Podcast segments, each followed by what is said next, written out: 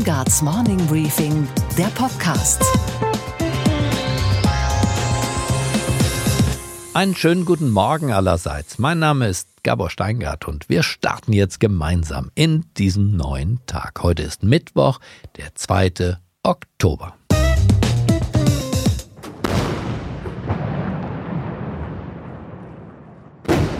Für die chinesische Führung sind das Salutschüsse. Und zwar Salutschüsse, die von der eigenen Großartigkeit künden sollten. 70 davon knallten durch das morgendliche Peking. Die Feierlichkeiten zum 70. Geburtstag der Volksrepublik sind eröffnet. Und für den Westen da sollten wir nicht naiv sein, waren es Warnschüsse. Staatspräsident Xi Jinping machte in seiner Rede klar, keine Macht der Welt kann China aufhalten. Es war eine Demonstration der Stärke. 15.000 Soldatinnen und Soldaten marschierten an der Führungsriege der kommunistischen Partei am Platz des himmlischen Friedens vorbei. Hunderte Panzer und Interkontinentalraketen rollten über die Straßen und in der Luft Düsenjäger und Hubschrauber. So inszenieren Diktatoren ihre Macht. Sie wollen beeindrucken und einschüchtern wollen sie auch. Alles begann vor 70 Jahren mit Maos Kulturrevolution, die ja vor allem eine Kultur der Menschenverachtung über das Land brachte. Der Weg in das kommunistische Wunderland endete in der Steinzeit. Die gewaltsame Industriepolitik, der große Sprung, von dem Mao sprach, war dann eben in der Wirklichkeit ein Sprung ins Nichts. Mao produzierte vor allem eines, Hungertote und davon ungefähr 50 Millionen. Der Historiker Hans-Peter Schwarz sprach vom Monster Mao, die Volksrepublik China roch nach Tod. Erst Deng Xiaoping, der große Reformer, sorgte für Durchlüftung. Peking, Dezember 1978. Die Geburtsstunde der neuen Weltmacht. Vor dem 11. Zentralkomitee der KP Chinas verkündet Deng die sogenannten vier Modernisierungen. In Landwirtschaft, Industrie, Wissenschaft und Armee.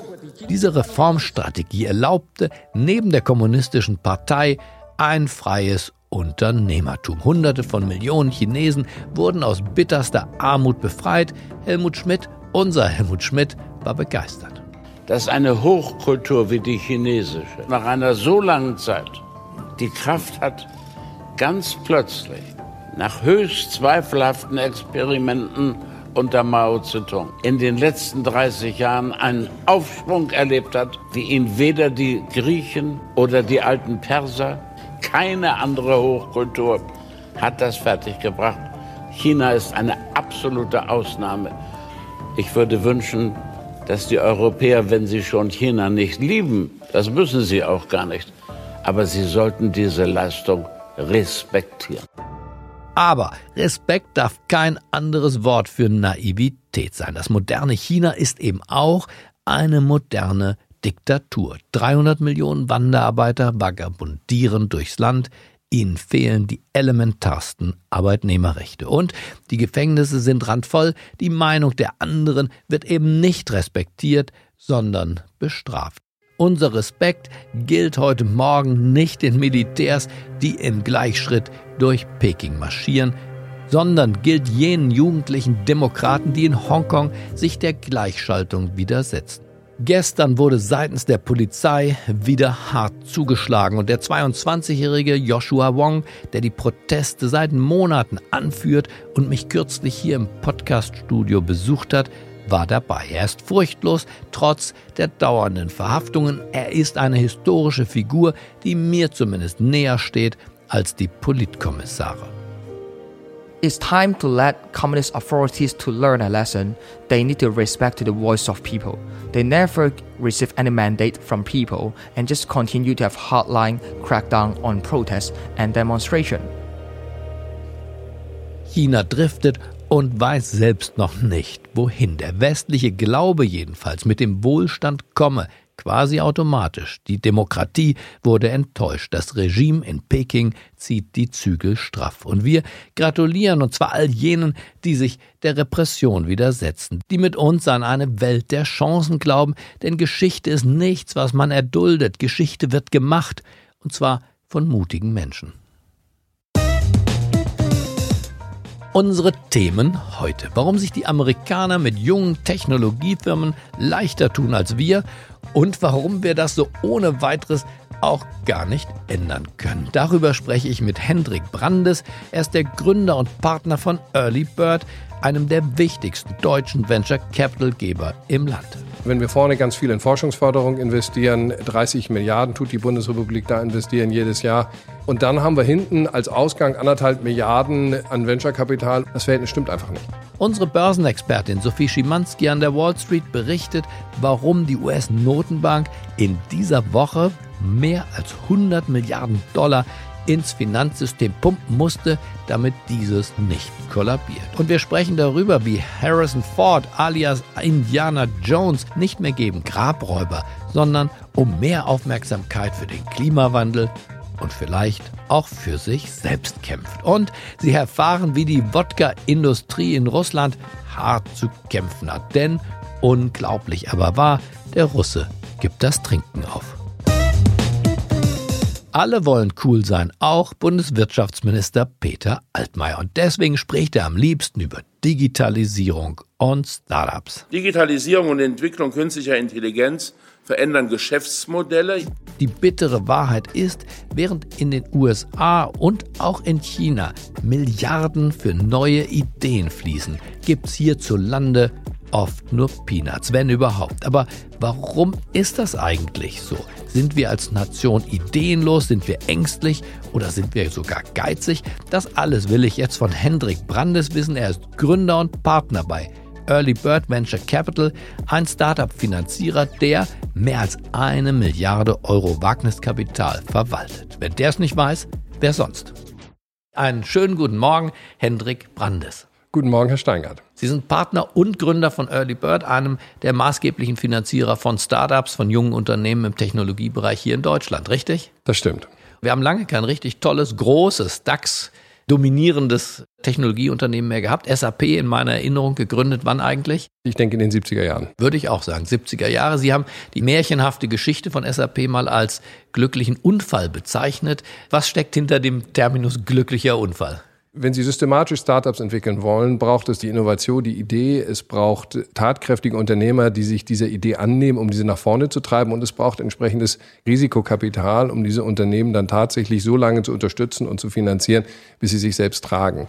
Diese Finanzierungsinfrastruktur ist in Deutschland stark unterentwickelt. Und weil sie so unterentwickelt ist, haben Unternehmen selten die gleiche Chance wie in den USA, sich zu großen Unternehmen zu entwickeln. Und darin liegt der Grund, warum wir in den letzten Jahren stark unterpräsentiert sind in der Entwicklung weltweit führender Technologieunternehmen, sei es Google, sei es Facebook oder anderen. Und deswegen habe ich gesagt, dass wir mit SAP so ein Unternehmen haben entwickeln können, ist äh, nicht systematisch zu erwarten gewesen, sondern ein glücklicher Unfall. Der amerikanische Startup-Markt ist ein wirklicher Markt. Da sind zweistellige, hohe, zweistellige Milliardensummen Jahr für Jahr, die ausgegeben werden können für diese Unternehmen. Über 60 Milliarden. Wir sind hier in Deutschland bei, sagen Sie es? Anderthalb Milliarden pro Jahr. Anderthalb Milliarden pro Jahr. Das ist, selbst wenn wir unsere geringere Einwohnerzahl zugrunde legen, eigentlich ein Skandal. Wie ist das zu erklären, dass das Land der Gründer ja auch von Siemens und der Daimlers und der Bosch das nicht geschafft hat bis heute, obwohl wir das oft schon beklagt haben? Ein ganz wesentlicher Grund ist, dass das Geld, das hinter diesen Wagnisunternehmen steht, wie dem unsrigen, sehr geduldiges Kapital sein muss, da es eine gute Zeit braucht von einer Idee, einer Frühphasenfinanzierung bis zu einem sich selbst tragenden Unternehmen, das vermarktbar verkäuflich ist. Dieses geduldige Kapital kommt in den USA zumindest zu zwei Drittel von großen Pensionsfonds und Stiftungen. Das ist eine Kapitalquelle, die uns Europäern de facto nicht zur Verfügung steht, weil es eben diese Pensionsfonds und Stiftungen in der Form und Weise bei uns nicht gibt. Das nimmt uns eigentlich schon mal zwei Drittel der Kapitalbasis. Sie sagen geduldiges Kapital. Ich habe aber im Silicon Valley auch an Barbecues teilgenommen, wo privates Geld eingesammelt wurde von Business Angels, wo das eine Art Volkssport ist von 60, 70, 80-Jährigen, die dann beim Barbecue tatsächlich ihr Geld auf junge Startups setzen, die dort präsentiert haben. Also geduldiges Kapital. Ich würde sagen, in Amerika ist auch viel gieriges Kapital von Leuten, die wirklich mal zweistellige Renditen sehen wollen, aber auch im Bereich 25, 30, 40 Prozent. Haben wir auch diese Gier tatsächlich reich werden zu wollen bei denen, die auf dem alten Geld sitzen? Die Motivation, hohe Rendite zu machen, ist weit verbreitet. Aber ich glaube, diese Bereitschaft, einfach mal sich von seiner Begeisterung für ein Thema tragen zu lassen und dort auch in erheblichem Umfang eigenes Vermögen zu allokieren, ist weniger entwickelt hier in Europa, als das in den USA der Fall ist. Man muss allerdings konstatieren, dass sich diese Mentalität in den letzten Jahren schon deutlich verändert hat. Also gerade Gründer, die selber in den letzten 10, 15 Jahren durch erfolgreiche Exits Geld verdient haben, sind häufig wiederum sehr engagiert in der Angel-Finanzierung weiterer neuer junger Startups. Wie sieht's aus auf der Seite der Startups? Haben wir denn überhaupt genug junge Gründer und genug Geschäftsideen, die für dieses Kapital, für das Sie jetzt hier sprechen, als Anlagehafen in Frage kommen? Ohne jede Frage. In meiner Wahrnehmung ist es äh, Venture Capital eines der wenigen wirklich noch unterfinanzierten Anlageklassen. Wir könnten leicht Faktor drei bis vier in Europa investieren, in Deutschland investieren von dem, was wir heute investieren können, ohne dass wir an Grenzen stoßen würden, was äh, interessante Targets für unsere Investitionen anbelangt. Und das wäre auch gesichert, dass von dem Geld auch wieder was zurückfließt. Das sind nicht alles Gründer in der Seed-Phase, in der ersten Gründungsphase. Schöne Idee, ein paar PowerPoints, aber von denen eigentlich der Profi schon sagen kann, daraus wird kein großes Unternehmen. Also gesichert ist in Venture Capital natürlich nie etwas, sondern das ist auch unternehmerisches Kapital. Trotzdem durch die Diversifizierung in einem Portfolio ist das tatsächliche Risiko weit, weit geringer als das in der Öffentlichkeit wahrgenommene. Ne? Ich glaube auch nicht, dass wir vornehmlich einen Engpass haben in der ganz frühen Phase, sondern der Engpass entsteht vornehmlich in der späteren Phase, in der Anschlussfinanzierung, wenn es darum geht, dass ein entstehendes Unternehmen in die Skalierung, in die internationale Führung hineingetragen werden muss. Wenn es darum geht, Hunderte von Millionen oder zumindest achtstellige Beträge bereitzustellen, da tut sich Europa im Vergleich ungleich schwerer. Wie ist denn die Quote derer, die scheitern? Naja, 30 Prozent der von uns investierten Start-ups schaffen es nicht und äh, müssen am Ende irgendwann Insolvenz anwenden und wir müssen das Geld, was wir dort investiert haben, abschreiben. Bei 70 Prozent geht es weiter, aber nur ein kleiner Anteil dieser 70 Prozent werden wahrhaft erfolgreich, werden sehr große Unternehmen, die Hunderte, Tausende von Mitarbeitern dann tatsächlich beschäftigen. Das passiert. Sagen Sie mal ein paar aus Ihrem Stall, die ich kennen könnte. Sie werden kennen N26, Mhm. Sie werden kennen Interhyp, Sie werden vielleicht kennen Tip24, Sie werden vielleicht kennen UiPath, Sie werden vielleicht kennen Smava. Das sind Firmen, die es dann in eine Größenordnung geschafft haben, wo Sie sagen, das ist die AAA-Klasse der, der Startups. Das würde ich sagen. Also wir reden äh, bei den meisten dieser Firmen über Bewertungen, die in der Milliardengrößenordnung sind mittlerweile. Das heißt, um die junge Generation sozusagen von Gründern in Deutschland müssen wir uns keine Sorgen machen. Das ist die gute Botschaft, oder? Das ist die gute Botschaft. Wir haben genug Gründer, wir haben genug innovative Ideen. Mhm. Das Frontend der Innovationspipeline funktioniert.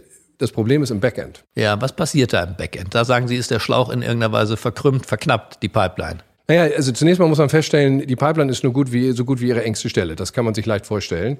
Und äh, wenn wir vorne ganz viel in Forschungsförderung investieren, 30 Milliarden tut die Bundesrepublik da investieren jedes Jahr, in Summe sind es sogar 90 Milliarden, wenn ich die privaten Investitionen mit hineinnehme, drei Prozent vom GDP. Ähm, und dann haben wir hinten als Ausgang anderthalb Milliarden an Venture-Kapital, um diese vielen Innovationen dann tatsächlich auch in kommerzielle Unternehmen zu überführen. Das Verhältnis stimmt einfach nicht. Aber Sie sind trotzdem zuversichtlich, dass wir das hinbekommen in Deutschland, dass aus diesem Land eine Gründernation werden kann? Oder äh, haben wir abgeschlossen, dieses Kapitel SAP, Siemens, Daimler, Größenordnung dieser Art? Sie sprechen ja mit einem Venture Capitalisten und eines der Kernfähigkeiten eines Venture Capitalisten ist, dass man Strukturoptimist ist und äh, das bin auch ich. Also ich glaube an das Gute, ich glaube es wird gut, ich glaube wir kriegen das hin und wir arbeiten täglich dran. Sie machen das jetzt schon als Person und Partner und Gründer wie viele Jahre? 22 Jahre. 22 Jahre. Und ich stelle mir vor, wenn man Early Bird gründet, Partners und so weit aufsteigt wie Sie, dann ist man selber vermögend, oder? Das ist immer relativ. Das ähm, weiß ich nicht. Also ich glaube. Also Na, Limousine, Limousine, Chauffeur, Privatjet. Keine Limousine, kein Chauffeur, kein Privatjet. Aber Sie haben noch Lust zu arbeiten? Wenn ich, ich fahre jeden Morgen mit unglaublicher Freude ins Büro. Und mit der U-Bahn. Ich, ähm, ich muss zugeben, ich bin Motorradfahrer. Aber es erfüllt mich. Es erfüllt mich so sehr, dass ich manchmal immer mit Erstaunen wahrnehme, dass äh, manche meiner Altersgenossen darüber nachdenken, wie es denn wäre, wenn man dann irgendwann nicht mehr arbeiten würde. Das ist eine Vorstellung, die mir total fremd ist und die mir eher Angst einjagt, als dass sie mich attrahiert. Wieso, wie alt sind Sie jetzt? 55. Und was ist die Idee für danach? Also ich kann mir offen gestanden wenig anderes vorstellen als das, was ich tue, außer etwas mehr mich gesellschaftlich zu engagieren und zu versuchen, etwas mehr zurückzugeben, was äh, mir dieses Land gegeben hat. Das ist auf jeden Fall schon mal eine gute Idee. Herzlichen Glückwunsch dafür. Ich bedanke mich für das Gespräch bei Hendrik Brandes. Vielen Dank, Herr Schlankert. Und was war heute Nacht an der Wall Street los? Und damit zu unserer Börsenreporterin Sophie Schimanski in New York einen wunderschönen guten Morgen. Sophie. Schönen guten Morgen von der Wall Street. Sophie, die US-Notenbank und die New Yorker Notenbank sollen zu Wochenbeginn Milliarden in das Finanzsystem gepumpt haben, um einen Kollaps zu verhindern. Das berichtet zumindest das Wall Street Journal. Was weißt du darüber? Was bitte ist da los? Das Finanzsystem ist hier nicht mehr flüssig genug. Es fehlt den Banken an Geld. Und deswegen hat die Notenbank eben inzwischen mehr als 100 Milliarden Dollar nachschießen müssen dieses Phänomen, das ganz eindeutig auf Stress eben im äh, Finanzsystem hinweist, das hat vor zwei Wochen begonnen. Und schon da hat die Notenbank 53 Milliarden Dollar ins System gebracht. Das erste Mal übrigens eine solche Intervention seit 2008. Was genau vor sich gegangen ist, was diesen Stress ausgelöst hat, darüber wird gestritten. Eine Erklärung ist, viele Unternehmen haben eben fürs Quartal Steuern zahlen müssen und gleichzeitig waren die Rückzahlungen für Staatsanleihen in Höhe von 78 Milliarden US-Dollar fällig. Die Folge natürlich, es musste eben massiv Geld abgezogen werden aus dem System. Eine andere Erklärung ist, Spekulanten haben den Märkten auf einen Schlag sehr viel Geld entzogen. Der mögliche Grund dafür liegt aber im Dunkeln. Natürlich soll äh, eine solche Geldknappheit gar nicht erst entstehen. Dafür sorgt auch der sogenannte Repo-Markt. Auf diesem Markt leihen und verleihen Banken, Unternehmen und Investoren kurzfristig und für ganz kurze Zeit quasi über Nacht Geld. Nur genau auf diesem Repo-Markt war auf einmal eben das Geld knapp. Aber wie sehen die Börsianer den Vorgang? Unruhe, Panik? Bitte, Sophie, klär uns auf. Es gibt die einen, die sagen, es ist alles nur ein technisches Problem. Es kamen eben ein paar Termine sozusagen ungünstig zusammen und die haben dann das Geld knapp werden lassen. Und das, was die Notenbank gemacht hat, das ist einfach bewährtes Handwerk, um das System flüssig zu halten. Auch Notenbankchef Jerome Paul hat bei der letzten Notenbank-Sitzung äh, versucht, die Anleger zu beruhigen. We took appropriate actions uh, to address those pressures. We have the tools to address those pressures. We will not hesitate to use them. Die Skeptiker beruhigt das natürlich nicht. Sie fühlen sich nicht nur an die Finanzkrise erinnert, Sie sagen auch immer, wenn die Notenbank Geld ins System schießen musste in der Vergangenheit, dann war das ein Zeichen für eine bevorstehende Rezession. Und was, Gabor, geht eigentlich gar nicht? Dass einer der größten Filmhelden aller Zeiten, Harrison Ford, eine wütende Rede hält und es hier kaum einer mitbekommt. Er war Indiana Jones.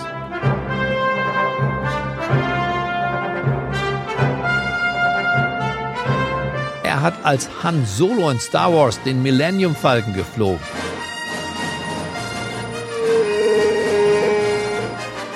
Und jetzt hielt Harrison Ford eine Rede vor den Vereinten Nationen. Offenbar ist da ja jeder mal dran, zumindest wenn man als Umweltaktivist aufgefallen ist.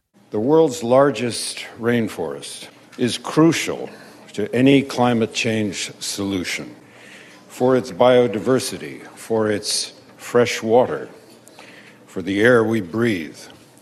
And it is on fire. Und dann wird Harrison Ford, Vorbild Greta Thunberg, richtig, richtig wütend. When a room in your house is on fire, you don't say there's a fire in a room in my house, you say my house is on fire.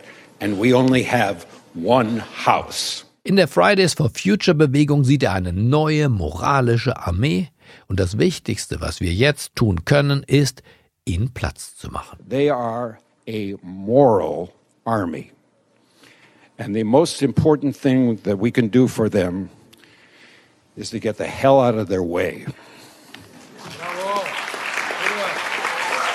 Na dann treten wir doch einfach CO2-neutral alle ab, aber Sie, lieber Harrison Ford, gehen voran. Okay, Gabor. Und was hat dich heute Morgen wirklich überrascht? Dass die Russen sich tapfer von einer alten, liebgewordenen Tradition befreien. Wodka Gorbatschow. Des Wodkas reine Seele. Laut Weltgesundheitsorganisation ist in Russland in den letzten 15 Jahren der Alkoholkonsum um, Achtung, 43 Prozent gesunken. Dieser Rückgang erstaunt, zumal ja das Klischee vom trinkfesten Mutterland des Wodkas gerade doch in unseren deutschen Köpfen so fest verankert ist. Mittlerweile ist der Konsum des russischen Durchschnittsbürgers sogar unter den des deutschen Otto Normaltrinkers gefallen, sagt zumindest die Weltgesundheitsorganisation. Naja, und was lernen wir daraus? Ich schlage vor, am besten nichts. Wir müssen ja nicht immer die Musterschüler sein. Ich wünsche Ihnen einen guten Start in diesen neuen Tag, der für viele von uns ja schon der letzte Arbeitstag dieser Woche ist. Genießen Sie die freie Zeit, erholen Sie sich gut und bleiben Sie mir gewogen. Es grüßt Sie auf das Herzlichste, Ihr Gabor Steingart.